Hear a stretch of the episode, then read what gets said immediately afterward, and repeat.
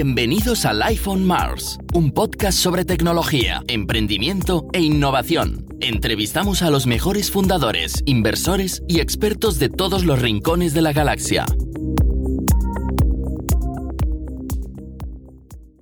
Bienvenidos a Life on Mars, podcast de tecnología, innovación, emprendimiento de Mars Based. Hoy estamos aquí, como siempre, entre amigos, eh, a hablar una vez más de alguna tecnología que no hayamos tocado hasta ahora. Es lo bueno que tiene llevar pocos podcasts, que siempre estamos haciendo cosas nuevas. Y hoy estamos con Albert Castellana, CEO y fundador de StakeCount. Albert lo conocemos desde hace bastante tiempo, de la contactos en común de la FIP, eh, pero también de su anterior empresa. Había tenido una consultora que se llamaba Traura, en la que hacían pues, desarrollo tecnológico como nosotros. Luego esa empresa evolucionó, evolucionó a Traura Blockchain y de ahí Albert ya inició su periplo en temas de eh, blockchain, criptomonedas, etcétera, etcétera, involucrado en muchísimas iniciativas, las cuales pues alguna nos, nos contará ahora, pero, pero principalmente venimos a hablar de Decentralized Finance, ¿no? DeFi, como se, suele conocer, es un tema del que yo no soy muy experto y por eso también hoy nos acompaña Uriol Collell, que es uno de nuestros desarrolladores en Marsbase. ¿Cómo estáis? Bienvenidos al show. Gracias, Alex. Un placer. Gracias por invitarme, a mí también. Estoy aquí para que, bueno, estamos aquí para que nos contéis y que contéis a nuestra audiencia, pero sobre todo a mí, que es el Decentralized Finance. Así que, Albert, si quieres empezar tú y presentarte un poco más, porque lo que hemos dicho antes, antes de la, de la llamada, ¿no? Que tu LinkedIn ha evolucionado mucho. Eh, lo bueno de estar en muchas tecnologías de estas tan innovadoras, tan pioneras como blockchain, pues en temas de ICOs, eh, criptomonedas, etcétera, etcétera, es que evoluciona muy rápido. Hay empresas que tienen mucho, muy poco lifespan, pero te has unido muchísimas iniciativas como advisor, como como fundador, como miembro de junta, como consejero, etcétera, etcétera. O sea, si quieres darte un minutito de gloria, te lo dejo. Muy bien, muy bien. A ver, o sea, bueno, primero todo, gracias Alex por invitarme. Eh, es un placer estar aquí y estoy encantado. Em, básicamente, bueno, yo empecé mi carrera con, temas de, de, finanzas, ¿vale? Monté un, fondo, un fondo de inversión que, que, estaba manejado básicamente por robots, ¿vale? Entonces eso eh, tenía yo como 19, 20 años, el fondo era pequeñito, unos 10 millones de euros, una cosa así.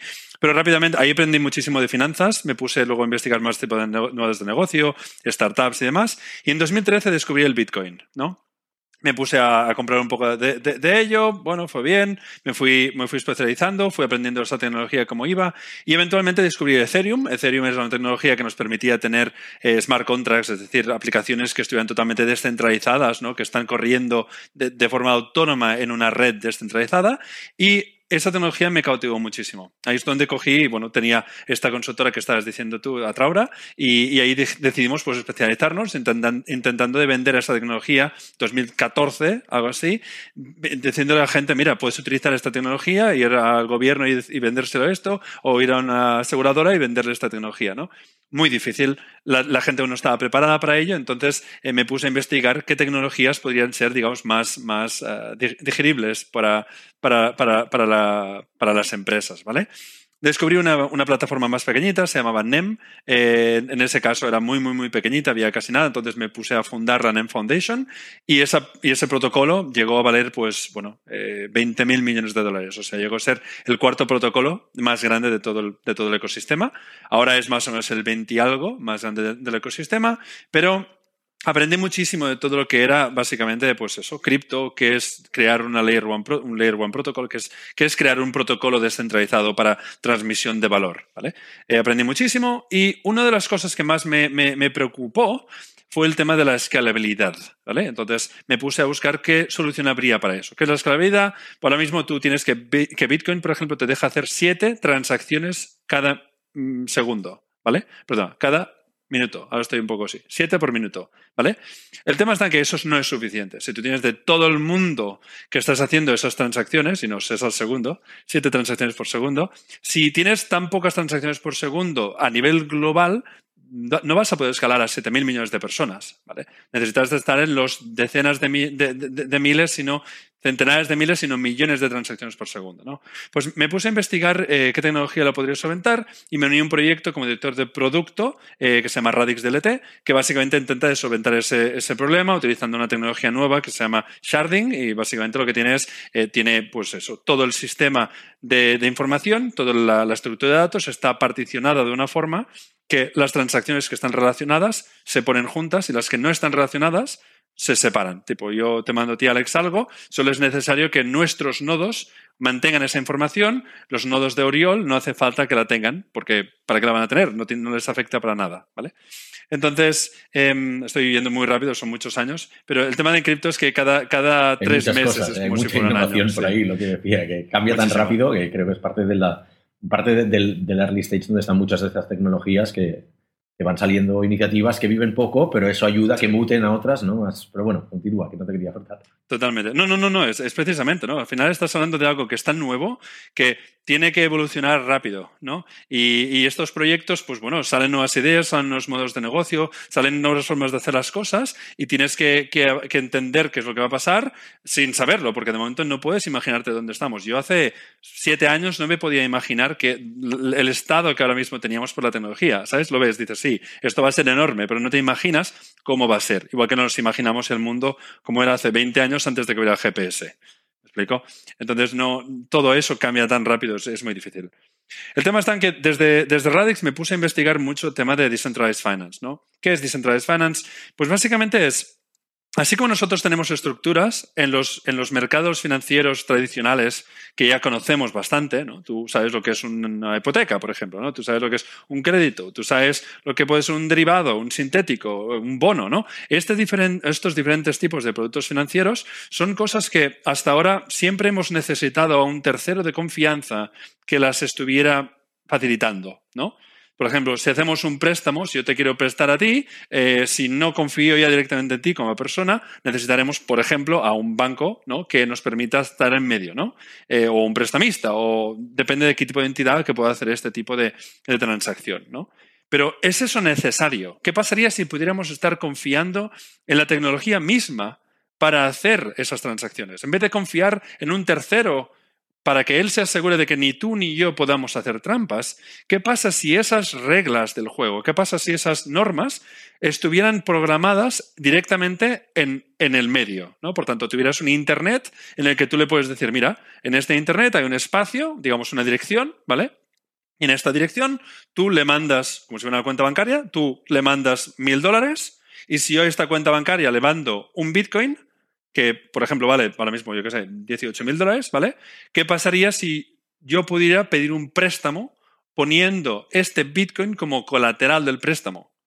Tú sabes que el protocolo mismo está asegurándose de que hay suficiente colateral como para poder repagar el préstamo. Yo he puesto 18 mil dólares, tú me has, puesto en el contrato este eh, mil dólares, por tanto yo, he sacado mil dólares de, de, liquidez y en cuanto los repague con unos intereses podré llevarme mi Bitcoin, que ya no, que ya no vale, no, no, vale 18, puede haber cambiado de precio, ¿no? El protocolo mismo se asegura y es el que pasa a ser el tercero de confianza. Y eso es lo que es DeFi. DeFi es llevar todos los diferentes productos financieros que estamos acostumbrados a tener en el mercado tradicional, gestionados por unas estructuras que son muy complicadas y muy, ah, digamos, hechas a mano, hechas a medida, ¿vale? Podemos intentar estandarizarlas de forma que todo el mundo sepa cómo funciona y sea transparente para todo el mundo. Yo te puedo dar a ti un préstamo sin un tercero, sencillamente creando una cuenta de este tipo y dejándote a ti que veas que aquí ya le he puesto dinero, yo no puedo hacer trampas para llevarme el Bitcoin que tú vayas a poner para, para, para, préstamo, por ejemplo. ¿no? Es un ejemplo. Interesante el tema, justamente me has dado una asistencia en bandeja de plata, que es la de, la de hacer trampas. ¿no? Has hablado mucho del tema de los intermediarios, la evolución del sistema de pagos, del sistema financiero hacia donde nos está llevando la tecnología es la de quitar cada vez más los intermediarios, ¿no? Porque, por ejemplo, pues, cosas que ya nos ha ayudado a evolucionar el fintech, que es pues cosas que no tienen sentido, como que una transferencia bancaria tarde cuatro días a llegar el dinero de un sitio a otro, ¿no? Cuando la tecnología ya lo hace de una manera inmediata. Pues lo mismo con temas de comisiones. Si al final ya no tienes, la gente ya no va a, los, a las oficinas bancarias, y a un punto que cada vez las comisiones tienen menos sentido, ¿no? Porque realmente te cuesta tener una cuenta online con una persona que nunca va a una oficina, tal, tal, tal, su coste, el coste estructural de esta persona es prácticamente cero. Entonces, ¿qué sentido tiene que le cobres comisiones, no? Aún así, el sistema financiero se agarra o se, se aferra al sistema tradicional y no deja que este tipo de evoluciones o de tecnologías penetren en el mercado. Y ahí se produce este efecto, y aquí quiero más saber vuestra opinión, más de se produce el efecto de pensar que todas estas nuevas tecnologías como perdón, em, Bitcoin en su momento, luego ya pues tanto temas de blockchain, smart contracts, todas las criptomonedas, los ICOs, sean percibidos como un movimiento ciertamente piratilla porque no está aceptado por los grandes players del, del mercado, ¿no? Entonces, ahí mi pregunta es, ¿quiénes son los grandes players que están apostando por estas tecnologías y por, por DeFi concretamente hoy en día? Lo que estamos viendo es que como digo, ¿no? El, tiempo pasa muy rápido en esta industria, ¿no? Tres meses es prácticamente un año de, fuera, ¿no? Y, las cosas están cambiando realmente rápido. Por ejemplo, hace cosa de dos o tres semanas ha salido MicroStrategy y ha dicho que compraba 450 millones de dólares de Bitcoin, ¿vale? Eso es su tesorería. No tendrán su tesorería, digamos, calculada en dólares, la tendrán calculada en Bitcoins, ¿vale? Hace cosa de una semana han salido y han dicho, vale, voy a comprar 400 millones más de Bitcoin para la misma razón. Ha salido PayPal y te permite ya hacer transacciones con esto. O ha salido Square, por ejemplo, que también tiene una gran cantidad de bitcoins. ¿no? Eso es a la parte institucional de, empresas, pero es que los bancos no están detrás. Estamos hablando de que ahora mismo hay unos 20, 25 bancos centrales en el mundo que están diseñando o testeando ya, por ejemplo, el Banco de China, su propia Central Bank Digital Currency. Es decir, la moneda que está directamente transaccionada a través de una blockchain y en esa moneda tú sabes que el, la gente, la, el issuer, ¿no? El, creador de la moneda es el Banco Central. ¿no? Y esto de por sí ya va a cambiar las estructuras, porque si tú tienes que directamente el Banco Central te puede estar dando a ti el, el, dinero y te lo está, digamos, guardando la seguridad de ese Banco Central porque estás utilizando su red, ¿vale? ¿Para qué vas a utilizar el banco? No necesitas el banco si el banco, el banco digo retail, ¿vale? El, banco que tienes en la esquina, ¿vale? Que tenías en la esquina hace dos días, que ahora ya no lo tienes, ¿no? ¿Lo vas a necesitar o no vas a necesitar? claro. Entonces, el tema está en que los modelos de negocio van a, van a evolucionar al mismo, a, la misma velocidad. O sea, estamos hablando de que esos bancos están acostumbrados a tratar con muchísima gente. ¿No? A tener su marca que sea user facing, que esté apuntando a la gente, ¿no? Mientras que los bancos centrales les cuesta mucho, no, creo que tengan suficiente atención al cliente como para poder, tener a todos los españoles directamente a una, llamada. ¿Me explico? Necesitas esa, esa, esa, mm, granularidad que te da el tener tantas sucursales, a tener tantas, tanta infraestructura montada que ya tienen los bancos para hacer ciertas operaciones que sean imposibles que el Banco Central las hiciera. Por tanto, yo creo que sencillamente vamos a ver cómo se evoluciona hacia un punto donde las cosas que ahora mismo parecen totalmente disruptivas serán nada más y nada menos que las herramientas de las instituciones que existen ahora mismo, que obviamente tendrán que evolucionar, tendrán que adaptarse, pero no creo que vaya a destrozarlas. Creo que lo que va a ser va a ser una herramienta para ellos para trabajar mejor.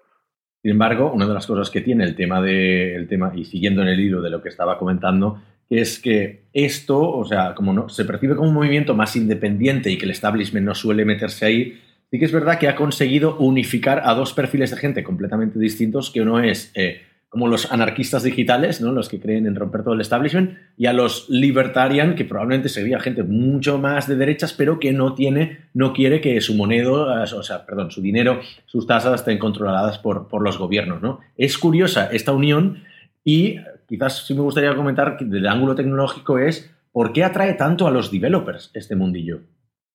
Dejo para los dos, ¿eh? Pregunta para los dos. Sí, a ver, eh, está claro que lo chulo de todo esto es eh, que es todo automático, ¿no? Es decir, todo se puede programar. Eh, como, como, decía Albert, ¿no? Cuando ya quitas la necesidad de tener bancos entre medio, o tener, ya no digamos bancos, pero una organización entre medio y montas un sistema que es permissionless, ¿no? que no, no requiere de una autoridad central que lo ejecute, eh, se te abre un mundo de posibilidades. Entonces, ahí hay muchísimas ideas. Yo creo que atrae a los developers porque eso es un mundo de posibilidades enorme, el poder automatizar em, modelos o, tipos de transacciones que, fuera de, cripto no se pueden automatizar, ¿no? Eh, como, como decía Albert, el tema del borrowing, ¿no? Todo eso. Eso, claro, fuera, con dinero, digamos, eh, fuera de cripto, ¿no? Con dólares o euros no lo puedes, no lo puedes hacer. Eh, pues yo creo que eso es lo que atrae, ¿no? El poder automatizar todos estos modelos, ¿no? Por lo menos personalmente. Para mí, o sea, sí, es, exactamente esto, ¿eh? la, automatización. ¿eh? Si, si, tú miras, por ejemplo, el Internet, ¿no? Eh, el, Internet, ¿qué es? Es un, es, un, es un conjunto de protocolos que permiten que diferentes herramientas se puedan conectar entre ellas sin incluso pedir permiso. ¿no? Tú puedes fácilmente crear una pequeña aplicación que te esté dando la hora o el tiempo que ahora mismo tienes. ¿no? Tú tienes una, una, una, API a la que puedes conectarte y esa composabilidad, imagino, eh, esa capacidad de poner los diferentes componentes que tú sabes, mira, hay esta página web que me permite hacer esto con esta API, yo tengo esta otra API que me permite hacer aquello, poner esto todo junto en un mismo producto es lo que nos ha permitido tener, digamos, todas las aplicaciones que tenemos a día de hoy. ¿vale? Eh, eso, esta capacidad, es algo que gracias a la blockchain se, de golpe se permite que también se conecte al mundo financiero. Por tanto, algo que hasta ahora solamente funcionaba para páginas web e información, ahora también funciona esta composability para diferentes eh, eh, tipo, ¿cómo se llama? bloques de Lego, ¿no? piezas de Lego, que cada una tiene su función y que si las pones juntas puedes conseguir sistemas financieros, productos financieros que hasta ahora eran absolutamente impensables. ¿no? Entonces, e, eso para mí es lo que es más, más interesante, que es básicamente la, automatización, pero la capacidad de conectar cosas que hasta ahora eran imposibles de conectar, porque hasta, hasta ahora lo que pasaba es que si yo quiero, yo qué sé, tengo mi, mi, mi, mi empresa y quiero pedir un préstamo, tengo que ir físicamente al banco o al menos digitalmente al banco y pedir permiso, ¿no? Esto, la diferencia en, en, las APIs, por ejemplo, es que tú sabes que tienes una API a la que te puedes conectar y sin pedir permiso, esa conexión, porque ellos te permiten hacer ciertas cosas, te permite construir encima de ellas. No tienes que ir a pedir permiso uno a uno, tú ya sabes las APIs que existen para cada una de estas aplicaciones, estos bloques de Lego, y puedes crear una, una máquina que conecta con muchos de ellos a la vez. Y a nivel de tecnologías también entiendo, yo desde el punto de vista de developer también una de las cosas que siempre me ha traído de este mundillo, a pesar de que no me haya metido, es que pues los frameworks que hay porque si tradicionalmente querías hacer algo en banca, todos sabemos en qué lenguajes de programación estamos hablando, ¿no? Eh, todos que hemos pasado por consultoría más tradicional hemos sufrido eh, lenguajes del, Jurásico, frameworks todavía peores y evidentemente pues, accesos muy capados, todo muy, muy centralizado, etcétera, etcétera. Entonces no puedes hacer ningún tipo de pruebas y es muy, está todo súper eh, aislado de manera que nadie, incluso intrusos. No pueden entrar ahí, pero tampoco puedes tener como tu propio sandbox de pruebas, ¿no? Pero dices, quiero aprender el tema finanzas, quiero eh, jugar con temas de, Bitcoin en su momento, pues Ethereum y tal cual. Y es verdad que como ha sido desarrollado esto por gente altamente tecnológica, son tecnologías más adaptadas hoy en día, ¿no? Sí, claro. En ese sentido, eh, como vosotros como desarrolladores, ¿qué es lo que os ha traído de las las tecnologías, ¿no? De los lenguajes de programación, los frameworks que ha habido de trabajar, porque todo esto, DeFi está montado sobre Ethereum, ¿no? Eh, ¿Qué es lo que os atrae, viniendo de lenguajes de programación más tradicionales, ¿no? comparando con, Ruby, seguramente es comparar peras con, con, aceitunas o cualquier cosa así, pero ¿qué es lo que os atrae de programar en estos nuevos entornos? En realidad son muy parecidos. O sea, yo personalmente no. O sea, conozco Solidity, es el, el lenguaje más habitual usado para escribir smart contracts para Ethereum. Yo personalmente nunca he escrito un contrato con Ethereum, con, con Solidity, ni lo conozco en detalle, pero sí que lo sé leer. Y lo bueno es que justamente lo que decías, esto es muy parecido a un lenguaje de programación tradicional, como podría ser C, JavaScript o Ruby incluso. O sea, no está, no está muy alejado, es bastante, bastante similar. Es, claro, es, es, lo, es lo bueno, que es muy fácil de entrar para alguien que es un desarrollador en web, desarrollador web, por ejemplo, ya sea con Ruby, Python o JavaScript, es, muy fácil. O sea, tiene que aprender cuatro cosas y ya puede ponerse a escribir. otra cosa, la barrera de entrada se ha bajado muchísimo. Claro, es muy, muy baja. Otra, otra, cosa es que eso también sea un problema, porque eh, una de las características buenas y malas de los smart contracts es que una vez has deployado un smart contract no lo puedes cambiar. Entonces, si encuentras un bug, eh, pues ya está, o sea, no, se puede hacer nada. Lo único que puedes hacer es deployar otro contrato, pero no puedes arreglar ese contrato. Entiendo que depreca el primero. No, no, no, el primero se queda ahí, ah, forever. de hecho, hay muchas, muchas coins que tienen V3, V4, ¿no? Porque al final han ido bugs y pues la única opción que tienes es lanzar una nueva. Y ya está. Entonces, claro, la barrera de entrada tan baja también hace que mucha gente que igual no sabe suficiente se ponga a escribir cosas igual demasiado complejas. Luego, claro, es, es fácil. O sea, todos sabemos, los developers, lo fácil que es introducir un bug en el código, ¿no? Por cada línea de código que escribes normalmente hay cinco bugs. Entonces, claro, imagínate, puede haber, tiene, tiene, que ser, o sea, tiene que, ir con mucho, mucho cuidado cuando escribes un, contrato, ¿no? Por lo cual, yo creo que la barrera de entrada a nivel del lenguaje es baja, pero eh, la barrera de entrada a nivel de no, no cagarla, o sea, tienes que, vaya, ser un experto. De hecho, muchas veces eh, hay, hay, empresas que se dedican a auditar estos smart contracts precisamente por la fragilidad esta, porque es one shot. O sea, una vez, lo de, una vez el contrato, ya está. Entonces hay empresas que se dedican a auditar y cobran cantidades altas, ¿no? Por, y, los son audits pues, muy, muy extensos, ¿no? Con un testeo muy extenso y, demás. ¿Qué papel veis que, el, que el open source ha jugado en esto? Entiendo que también la comunidad de desarrollo ahí ha, mamado muchísimo, directamente es open source. Eh, entiendo que gran parte, si no toda, pero ¿qué, ¿qué, papel ha jugado la cultura de open source de, de, sobre todo lo que decías tú, bajar los niveles de entrada porque hay un nivel de documentación, ya no son los manuales súper oscuros de, de, COBOL y vete tú a saber pues, los frameworks que utilizaba cada banco, que de cada uno de su padre y de su madre.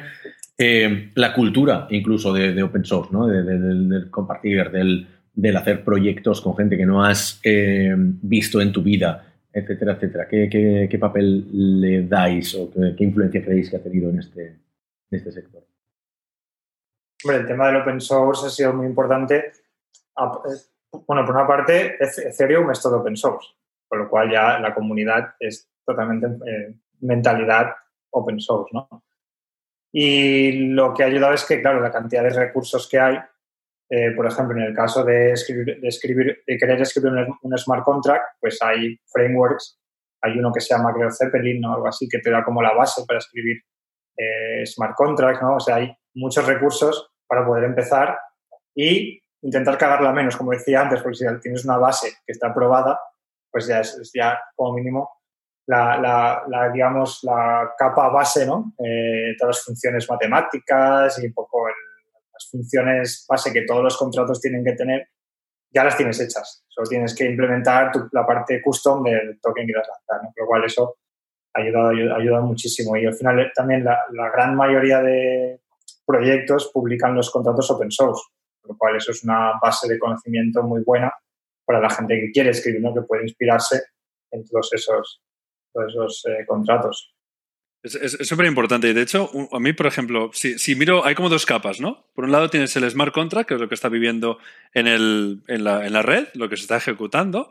Y por el otro lado tienes, digamos, la, obviamente la parte de la aplicación, ¿no? La, la, parte que es más, que toca al usuario, ¿no? Y aquí es donde, digamos, los dos mundos se ponen juntos, porque tienes que el smart contract que estaba hablando Oriol, que de hecho sí, están casi todos directamente open source, porque quieres que la gente pueda ver qué es ese smart contract para poder conectarte, ¿no? Que estamos diciendo que lo chulo de esto es que tú tienes esta como si fuera una API para el valor, ¿no? Puedes coger y conectar varias de estas cosas. Pues hay una, una tecnología que ha salido de aquí, que es el Web3, que básicamente es una librería de, de, JavaScript que te permite conectarte a diferentes redes y básicamente a diferentes contratos, ¿no?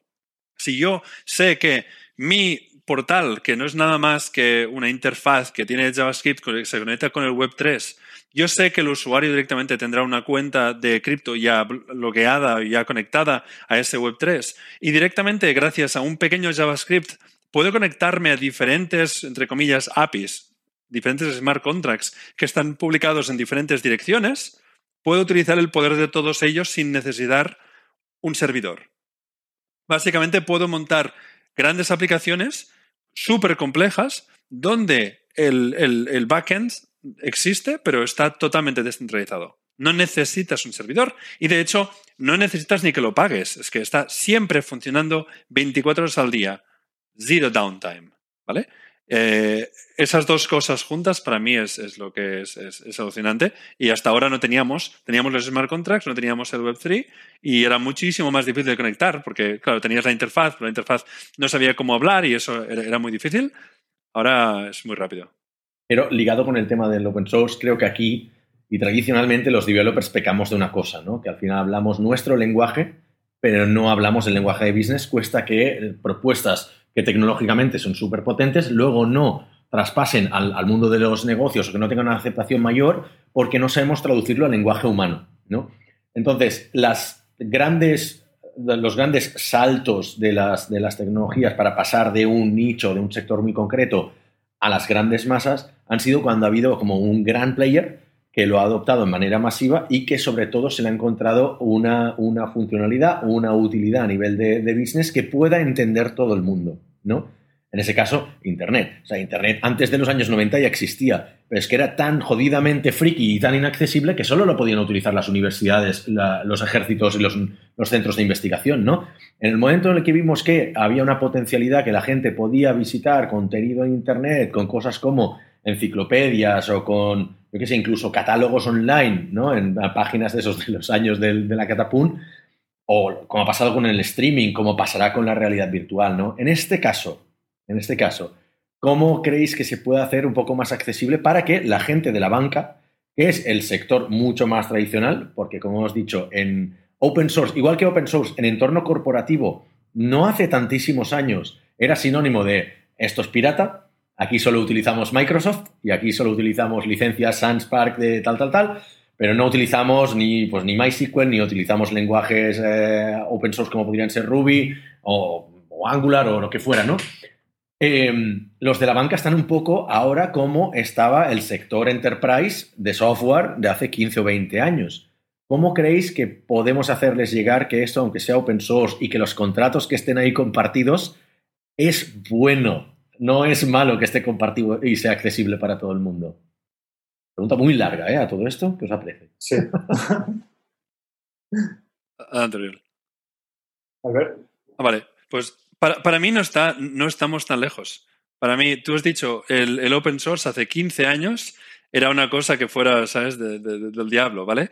Eh, ya no estamos ahí. Para mí estamos a unos 5 cinco años de que sea como ahora ya el open source que está, es, bueno, básicamente eh, Microsoft ya es más open source que la mayoría, ¿no? Entrevistaremos eh, aquí cinco años y veremos si esto, si tú...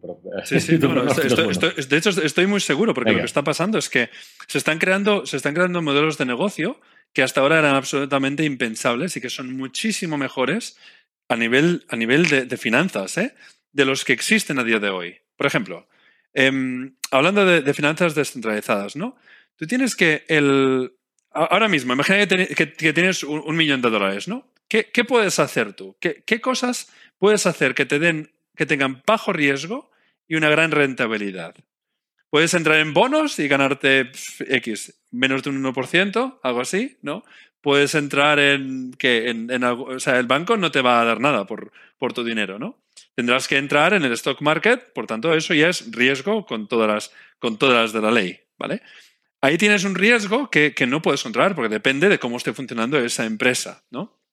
Da igual que cojas Coca-Cola, ¿eh? es el mismo, el mismo caso. ¿Qué oportunidades tienes que realmente permiten hacer eso? Bueno, alguien que sin duda hace muy buen negocio son las casas de cambio, ¿no? Las casas de cambio dan una utilidad al, al, al mercado y la gente entra, compra, vende y cada una de estas transacciones les dan, eh, pues bueno, valor, ¿vale? En el caso de, en el caso de, de, de Binance y tal, están haciendo centenares centenares de millones de dólares al, al, mes y es una, locura. O sea, están haciendo muchísimo dinero por estas fees que están sacando del mercado, ¿no? ¿Qué pasaría si tú tuvieras un, intentamos de desintermediar esto y creamos un smart contract en el que cualquier persona pueda dar capital, proviendo liquidez, eso es la palabra, proveen liquidez, ponen capital en, ese, en esa dirección, ¿no? Esa dirección no la controla nadie, y lo que hace es ese, ese contrato permite que cualquier persona pueda entrar y comprar directamente de esta dirección. Por ejemplo, yo pongo 50 tokens A y pongo 50 tokens B. Pongo, tengo los dos y los pongo los dos en esta dirección, ¿vale? Y vienes tú, Alex, y dices, yo quiero comprar el token B. Y te diré, vale, pues no pasa nada. Tú pones un token A y te puedes llevar un token B. Me tienes que dar una fee, por tanto, te vas a llevar un poquito menos, ¿vale? Entonces viene Oriol y trae un token B para llevarse un token A, deja la pequeña fee, ¿vale? Puede entrar gente de todo el planeta, de forma autónoma, de, autom automática si te falta, inmediata, 24/7. Y cada vez que eso sucede, va dejando una pequeña fee. Por tanto, si el precio más o menos se mantiene, ¿vale? ¿Qué riesgo tengo? Yo pongo mi capital, el uno y el otro, y la gente me está comprando y vendiendo de mis tokens. Yo no tengo que hacer nada más que poner el capital, tengo un coste de oportunidad para ese capital, pero a cambio estoy llevándome la suma de todas las fees de cada transacción que ha sucedido gracias a mi liquidez. Por tanto, tú vendrás y dirás, mira, yo es que quiero hacer ese mismo negocio, ¿no? Y entrarás tú y con una llamada, entrarás en el wallet aquí directamente, pum, pum, tres clics, con tres clics habrás dado tu liquidez y habrás puesto, yo qué sé, 100 tokens A, 100 token B. Ahora hay 150 de cada uno y se estamos partiendo la liquidez, partiendo las fees que se están generando a través de esta pool. Esto es algo que hasta ahora era absolutamente impensable. Tú te puedes imaginar a, alguien que te permita que tú le des el dinero, que sepas al 100% seguro de que no se va a llevar tu dinero y que te permita hacer esto, te permita ganar estas fees en el trading que estás permitiendo al mercado.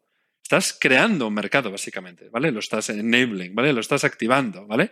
Y esto es algo, es un modelo de negocio que hasta ahora no era posible. Si tú ahora mismo tienes un millón de dólares, te diría, qué nivel de riesgo quieres?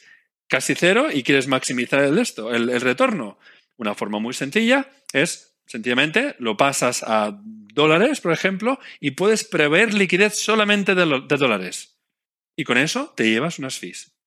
Esto eran cosas que, ahora mismo, o sea, la banca justo ahora está empezando a entender esto. Yo tengo, tengo clientes que, que tienen, pues, Estamos hablando de, miles de millones de dólares de, assets under management y que necesitan formas para hacer más dinero para sus clientes. Y esta es una forma de muy bajo riesgo con un gran potencial. Estamos hablando de que si tú coges, una aplicación que se llama Uniswap, ¿vale? Este tipo de, contratos se llaman Automated Market Makers, ¿vale? Y básicamente es un, concepto que se entiende. Y básicamente es eh, el, proponente de esto, el, el mayor ahora mismo es Uniswap. Hace cuestión de seis meses, Nadie usaba eso. Todo el mundo estaba utilizando los exchanges centralizados, ¿vale? A día de hoy, Uniswap es el segundo exchange más grande en cripto.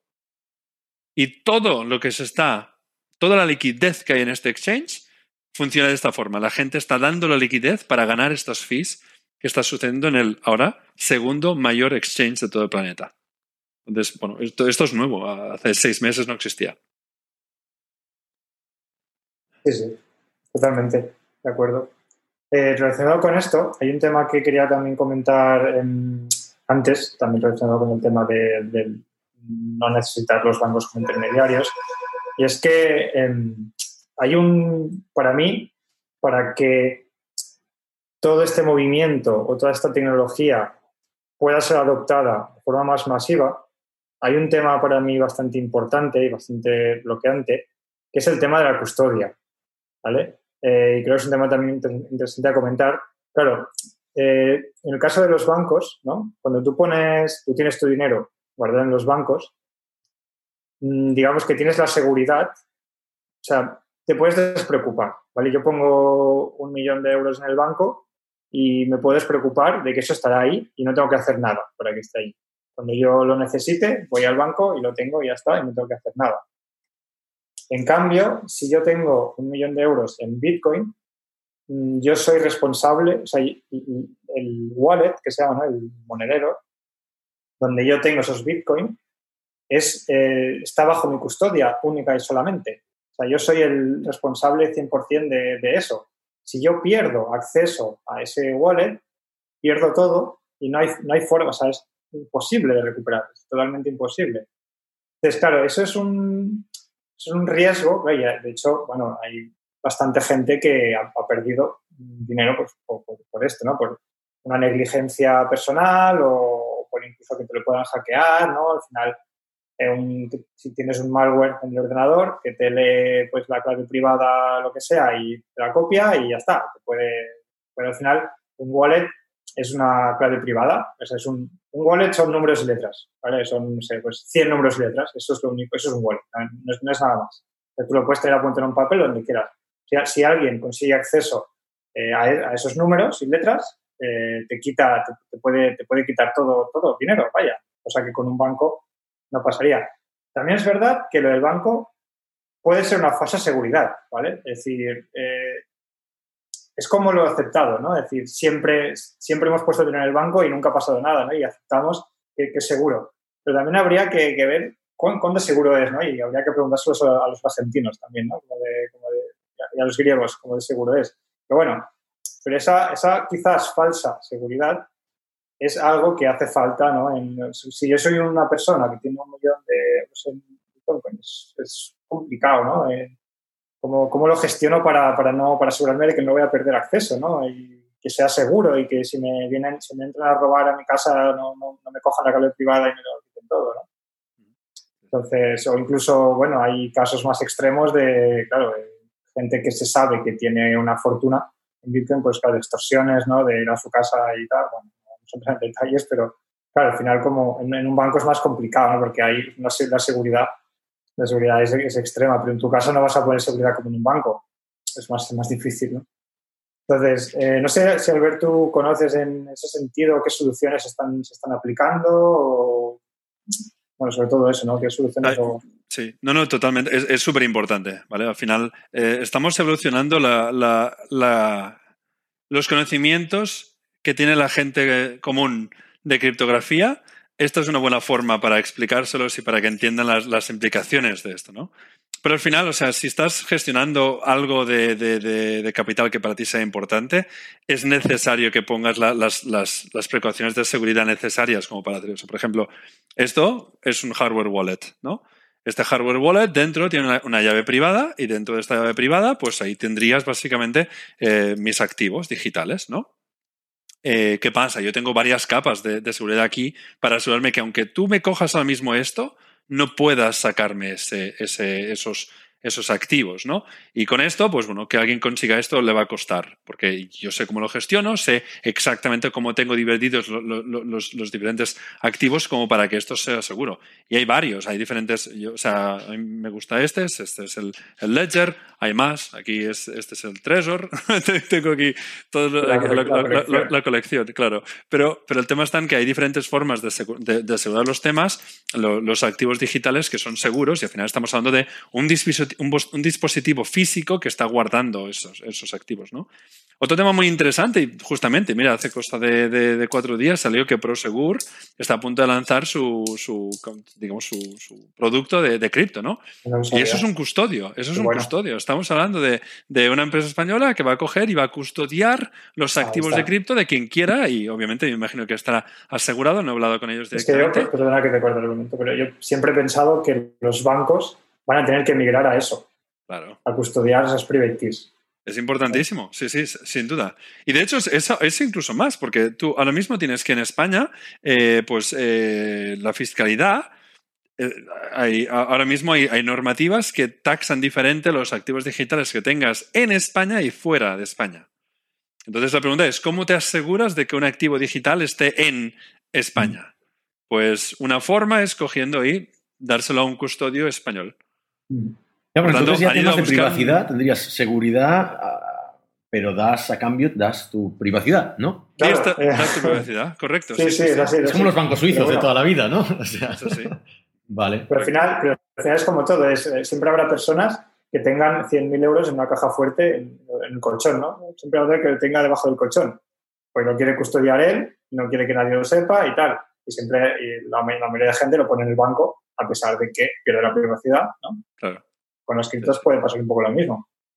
Totalmente. De hecho, el, BBVA también ha dicho de que empezará a hacer trading de, criptos y, como te digo, no estamos, no estamos a 15 años, estamos a 5 o menos. Finalmente se han despertado. Quería hacer un pequeño apunte porque antes, Uri, cuando has hecho tu reflexión a nivel de seguridad, es importantísimo, es lo que has dicho tú. Si la cagas con tu wallet, pues, ¿quién no ha escuchado la típica historia de yo tenía no sé cuántos bitcoins perdí el, acceso a mi wallet y ahí y se han ido a la mierda. Y ya, pues ya lo has perdido por, good, ¿no? ¿Quieres seguridad? Pues al menos trátala bien, ¿no?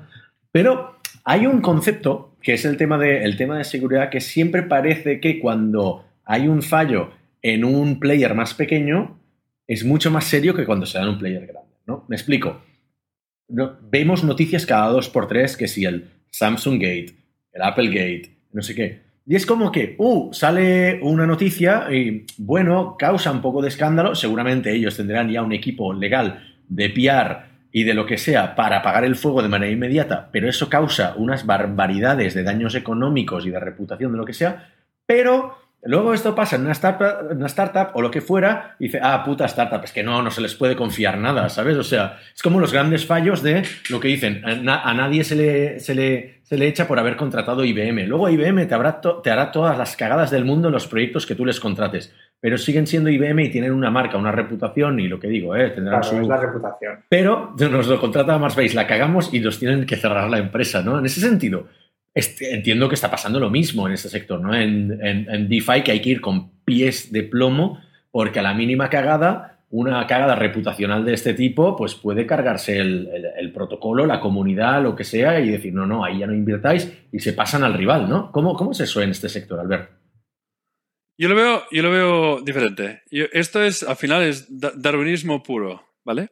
Eh, tienes aquí de que la evolución es súper, súper, súper rápida. En cuestión de tres meses, lo que ahora mismo es importante, en tres meses no será importante y habrá otra cosa que es más importante. Como los frameworks de JavaScript, de Uriol. más o menos. Correcto. Es, ese es el tema. Entonces, la gente sabe en qué cosas quiere jugar y se quiere arriesgar en qué no. Y cada una de estas cosas es una oportunidad de hacer dinero. Y la gente lo ve como, bueno, hay un riesgo y hay una oportunidad, ¿no? Por ejemplo, ahora mismo, pues, la, era donde, yo te digo, un automated market maker, ¿no? Un swap de antes. Ah, antes la gente podía dudar de si esto era, estaba bien o no estaba bien. Ahora esto ya para mí es, se da por sentado. No espero una conversación con alguien de la industria que no dé por sentado que Uniswap no va a fallar. Ni se me pasa por la cabeza que Uniswap vaya a fallar. Porque está battle tested por centenares de miles de millones transaccionados a través de ese sistema.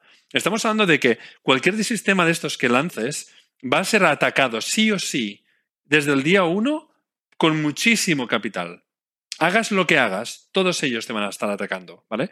Por tanto, cuando algo resiste durante suficiente tiempo y suficiente transacción, ya puedes asumir o asumimos ya que eh, esto no va a tener problemas. ¿Será así? Bueno, en, marzo hubo un problema con una, aplicación descentralizada de DeFi, fue la primera de DeFi de hecho, que se llama Maker. ¿vale? Maker permite tener una, moneda estable contra el dólar, pero que no tiene un dólar como colateral, sino que tiene un Ether como colateral. ¿vale?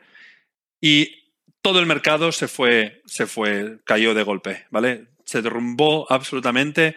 Y lo que pasó es que en el, peor momento de todo e, de este proyecto, perdieron 5 millones de dólares. Pero es que en ese momento tenían 500 millones de dólares en custodia, es decir, perdieron un, 1% del proyecto en el peor momento que, que sucedió.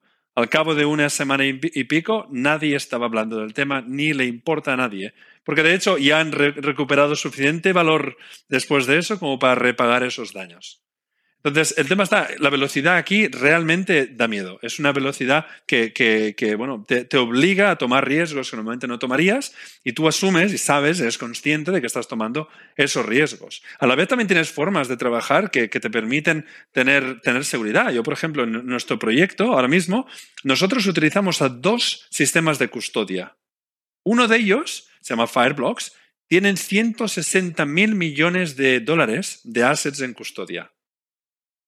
Tienen centenares de, usuarios que son los mayores exchanges, los mayores eh, OTC dealers, los mayores players del mercado están utilizando este sistema de forma segregada, o sea, los fondos nunca están en el mismo, digamos, sistema y no, han perdido nunca nada y guardan ahora mismo esos 160 mil millones de dólares, ¿no?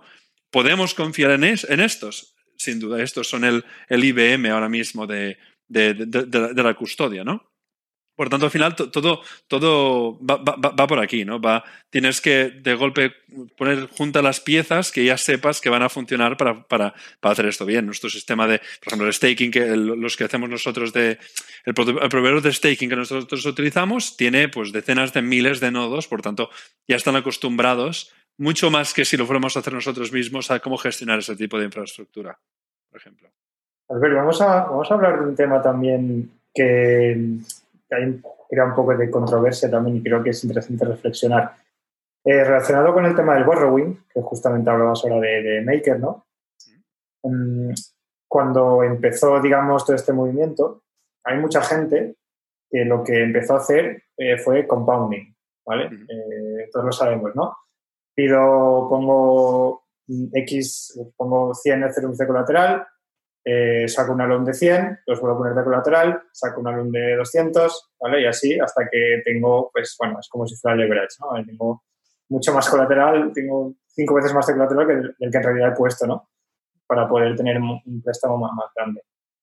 Claro, en el momento en el que todo el mundo empieza a hacer esto, mucha gente empieza a hacer esto, eh, ¿qué riesgos o qué puede pasar? Eh, claro, si el precio del colateral sigue subiendo, no hay problema, todo el mundo va a poder repagar.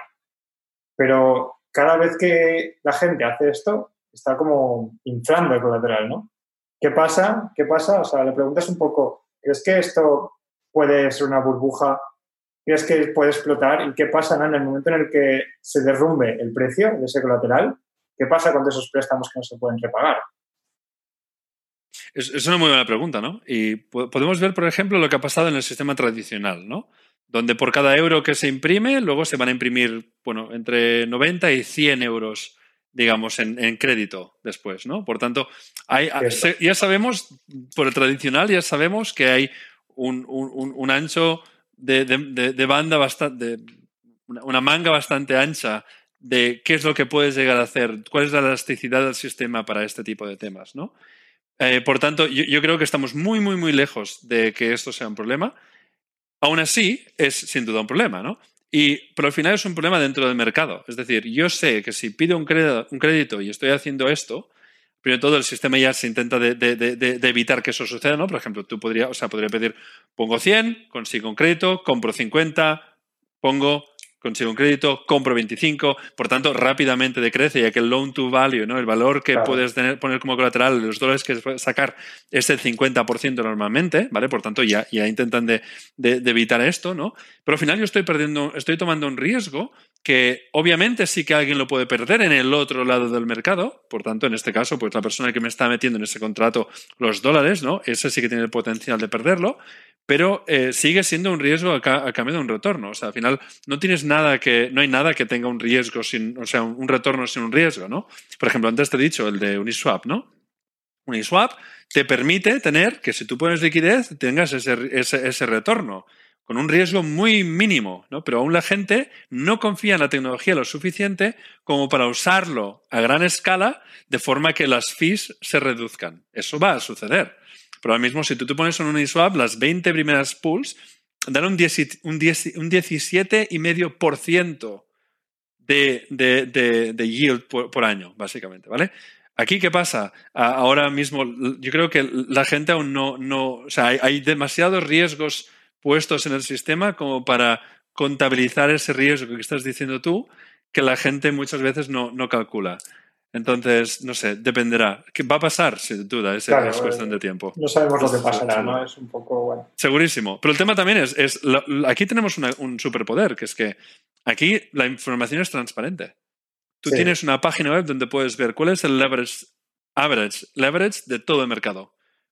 ¿Cuánta, ¿Cuánta deuda ahora mismo se está tomando en el mercado para qué tipo de activos. Y eso, como he dicho antes, pues nada más que una, interfaz que se conecte a dos o tres contratos y muestre este número. Y esto es en tiempo real. Nadie puede engañar a esto porque es, la blockchain. ¿no?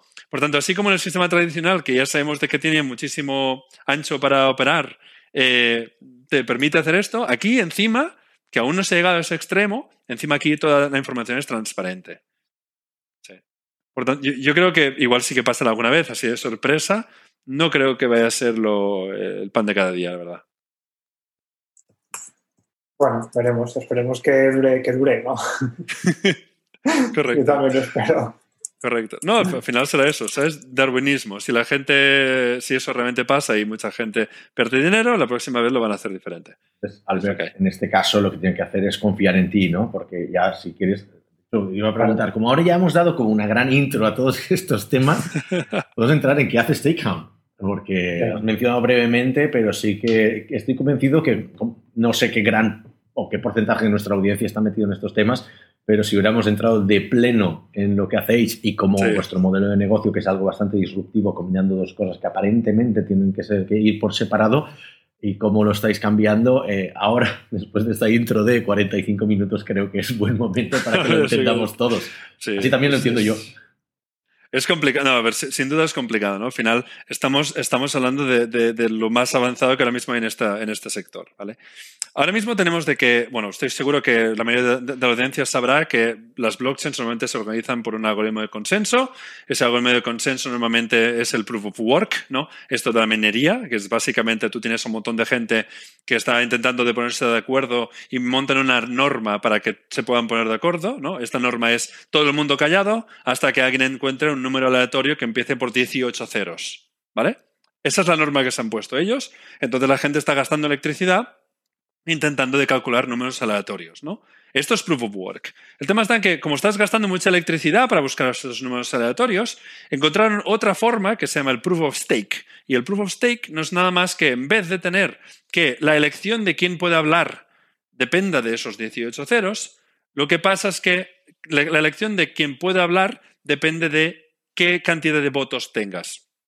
Si tú tienes 50% de los votos, tú hablarás una de cada dos veces. Y el algoritmo te dejará hablar una de cada dos veces, ¿no? Si tienes una de cada 100, una de cada 100 veces. ¿Qué pasa? El, Proof of Stake ahora mismo se está adoptando como la tecnología, como el algoritmo de consenso más interesante en las nuevas tecnologías. ¿vale? Estamos hablando de Ethereum 2.0, es el Proof of Stake, Radix, Avalanche, Solana, Polkadot, todos los nuevos protocolos están basándose la seguridad de esos protocolos en el Proof of Stake. ¿vale? Para que el Proof of Stake funcione, obviamente necesitas que el precio, el valor de esos votos sea el mayor posible. Y el valor de esos votos es básicamente el precio de los tokens. ¿Vale? Tú estás en Ethereum, un Ethereum ahora mismo vale, yo qué sé, 600 dólares, ¿no? Y en el Ethereum 2.0, lo que va a importar para que la red sea más segura será cuánta cantidad de Ethereum, de dólares de Ethereum, estará bloqueado para intentar de hacer, de participar en esta votación cada bloque, cada minuto, ¿vale? El problema está en que tú tienes que elegir, tú, si eres un usuario que ahora mismo tienes Ethereum, tú tienes que elegir si quieres dar tu Ethereum y bloquearlo sin poderlo tocar para participar en esta votación, a cambio vas a recibir unos tokens que te van a llegar, ¿vale? En este caso vas a recibir un, una, un, retorno de, yo qué sé, del 10% más o menos, ¿vale? Tú tienes que elegir si quieres participar bloqueando tus tokens o si quieres participar con el resto del mercado, con las otras aplicaciones que existen aquí. Te estoy diciendo la cantidad de dinero que puedes hacer dando liquidez en un automated market maker, la cantidad de dinero que puedes hacer, por ejemplo, pues pidiendo un préstamo o participando en nuevos proyectos, invirtiendo en ellos, ¿no? Si tú tienes que elegir como usuario si quieres hacer el uno o el otro, ¿cuál eliges? Pues solamente durante los últimos tres meses, cuatro meses ahora, hemos visto cómo el 40-45% de todo el dinero que estaba bloqueado en staking se ha ido de staking para DeFi. Estamos hablando de 10.000 millones de dólares, ¿vale? Se fue totalmente desde staking a DeFi. Lo que implica que toda la seguridad de todas las redes que estaban hasta ahora utilizando este sistema para segurizarse ha bajado un 50%, 45%. Lo que nosotros hacemos básicamente es, nosotros creamos un token que representa a un token que está haciendo staking. Por ejemplo, tú nos das a mí, Oriol me manda 100 Ether, yo a Oriol le daré 100 STETH, STETH, ¿vale? Le daremos, le llamaré Staked ETH. Una vez Oriol tiene los, los 100 Staked ETH, él puede hacer lo que quiera, se puede ir a un Uniswap y venderlos, se puede dar liquidez, se puede pedir un crédito, lo que quiera, pero yo tengo ese ETH y yo ese Ethereum puedo ponerlo en staking, puedo bloquearlo y hacer que vaya dando un retorno. Lo que pasará será que cada día voy a mirar qué cantidad de retorno he conseguido en el día anterior y voy a distribuir los resultados, el reward que yo he conseguido haciendo staking a quien sea que tenga el STETH. Por ejemplo, Oriol compró los, los 100 STETH de, de StakeHunt, los tiene en su wallet y luego Oriol se los manda a Alex y te los ha mandado a ti, Alex, ¿vale? Te lo, te lo vendió a cambio de un coche, da igual, ¿vale? ¿Qué pasará? Mañana tú vas a empezar a ver cómo la cantidad de tokens que tienes aumenta respecto a lo que tenías al principio, porque nosotros estamos distribuyendo los rewards del staking a quien sea que tenga ese token. Y eso implica que tú puedes estar ganando a la vez de los rewards del staking más los rewards, lo que puedas conseguir tú hacer con esos tokens en Decentralized Finance. ¿Tiene sentido? Tiene todo sentido del mundo. Y te diría que hasta yo lo he entendido. Y mira que entraba aquí que diciendo, no voy a entender nada de este episodio, ya verás. Pero, no, pero sí que hay una cosa que a mí me preocupa de este sector. Ya muy rápidamente, porque tenemos que ir acabando y creo que es una buena manera de acabarlas, como dar un mensaje positivo a la, a la audiencia. Es todas estas finanzas alternativas, ¿no? Los sistemas pues, que hemos hablado antes de criptomonedas, por ejemplo, han sufrido de una mala reputación porque siempre ha habido, pasa lo de siempre, ¿no? A medida que se democratizan, entran como más players, bajan las, las, barreras de entrada, acaba saliendo alguien que lo utiliza para cosas malas y genera un escándalo. Y ese escándalo se traslada a la siguiente generación, ¿no? Más recientemente, pues lo vimos con el tema, tema de, los, de las ICOs, ¿no? ¿Cuántas ICOs no fueron un auténtico scam? Pero no quiere decir que las ICOs sean un scam, al contrario, o sea, hubieron algunas o muchas muy legit, pero eh, lo dicho, eh, bueno, pagan justos por pecadores, ¿no? ¿Tú crees que eso también está afectando DeFi? Y en ese sentido, ¿cómo, cómo se puede, cómo nos podemos librar o cómo os podéis librar de, esta etiqueta que ya cargáis la cruz de la anterior generación de, digamos, de finanzas alternativas? Creo que hemos aprendido algo muy interesante los últimos meses, los últimos tres meses, que es que, aunque la gente no lo sepa, durante los últimos tres meses fue, hubo un boom en cripto que, explotó de forma alucinante, ¿vale? Y era el tema de lo que se llama el yield farming, que es básicamente cuando doy liquidez en un mercado, yo podría encima incentivar a que la gente dé liquidez en mi token, ¿vale? Y eso abre un mundo de, trampas que puedes hacer, ¿vale? Y lo que pasó es que, desde mi punto de vista, se perdió muy poco dinero. Y creo que se perdió muy poco dinero porque fue evolucionando tan rápido que el sistema entero se creó expandió de forma alucinante y se bajó a la normalidad en tan poco tiempo que los, malos actores no tuvieron ni tiempo de entrar. Estamos hablando de en tres meses. En tres meses, o sea, Aureo te lo puede contar porque estaba en medio del tema fue, este. Fue una época muy, muy locura, sí. Locura total. Y la, gente, no ha habido tiempo de, digerirlo, pero ya estamos hablando de, es una evolución entera. Todo lo que era DIFA, todo lo que era cripto, hace cuatro meses menos un día y hoy es totalmente distinta gracias a esto. Y no ha habido tiempo de, que, la, parte mala de lo que estás diciendo haya, entrado. Que volverá a entrar seguro, ¿eh? pero sí. A ver, para hacer, aquí siempre cerramos con la misma pregunta, es ¿cuál ha sido tu mayor cagada tecnológica? Ah, ah, podemos acotarla en estos campos, puede ser en DeFi, puede ser en, blockchain, en, en empresas anteriores, y cuánto dinero te ha costado. Uf, yo he estado, he estado en varios proyectos. Obviamente es muy importante elegir bien el socio con el que estás. Obviamente es muy importante elegir el producto en el que estás. Y eso yo creo que es algo que habréis oído en todas partes. De ahí es donde tendría sí, respuestas genéricas no. Vamos a entrar en algo más. Pero te voy a dar algo, más interesante, ¿vale? Hay un tema cuando das liquidez en, en, un, en un automated market maker que se llama impermanent loss, ¿vale? Que es, si yo estoy dando, se, pone serio Alex, dice, uy, sí, ya no esto se va a poner complicado.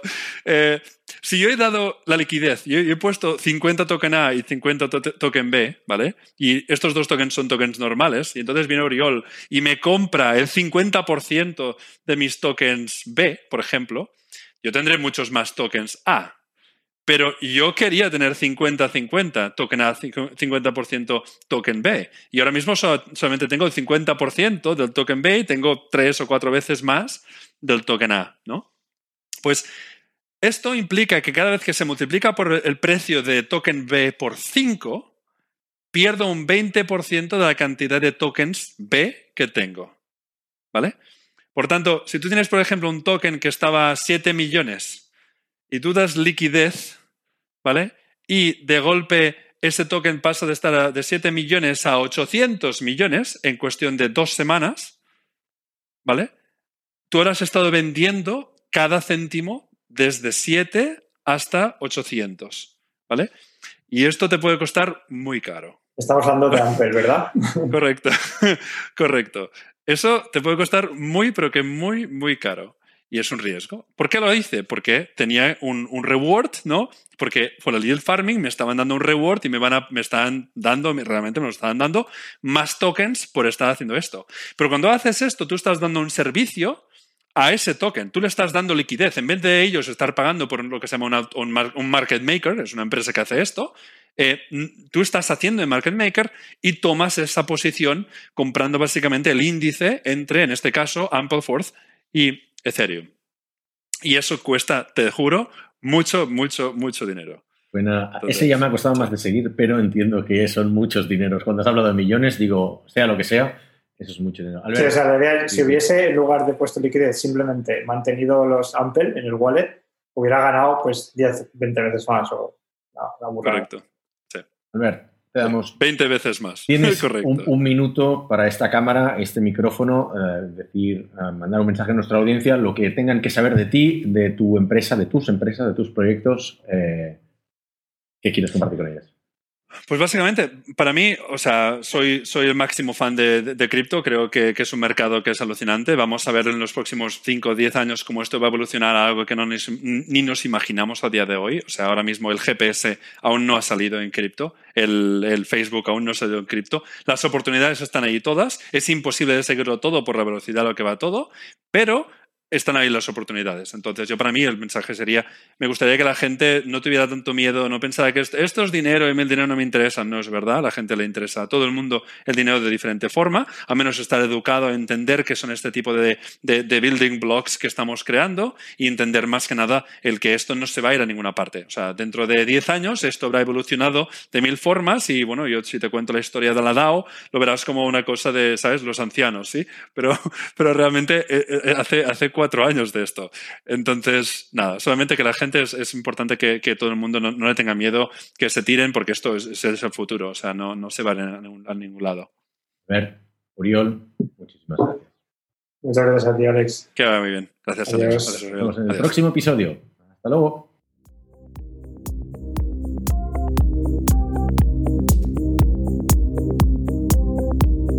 Somos Mars Based una consultora 100% remota especializada en desarrollo web y móvil de Barcelona. Ayudamos a todo tipo de negocios, desde startups hasta grandes corporaciones, a hacer realidad sus proyectos tecnológicos. ¿Y a ti, en qué te podemos ayudar?